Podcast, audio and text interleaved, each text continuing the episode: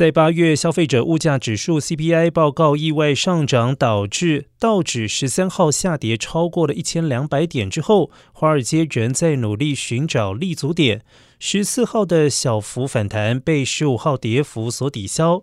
而十五号发布的一批经济报告几乎没有提振投资人的信心。初领失业金人数优于预期，但是进口物价降幅小于预期。零售销售超乎预期，但是不包括汽车则为负值。